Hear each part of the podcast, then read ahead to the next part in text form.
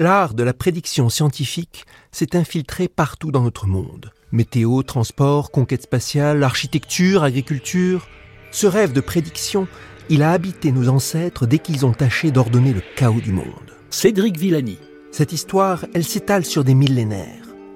Mais ce n'est qu'au XVIIe siècle qu'elle prend vraiment son envol, grâce à un outil nouveau incroyablement puissant, les équations différentielles.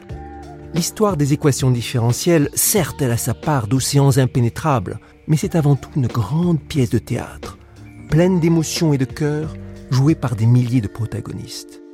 Les contes des mille et une sciences, par Cédric Villani. Saison 1, Mettre le monde en équation. Réalisation, Véronique Samueloff. Un podcast France Culture en quatre épisodes à retrouver sur l'appli et le site de Radio France.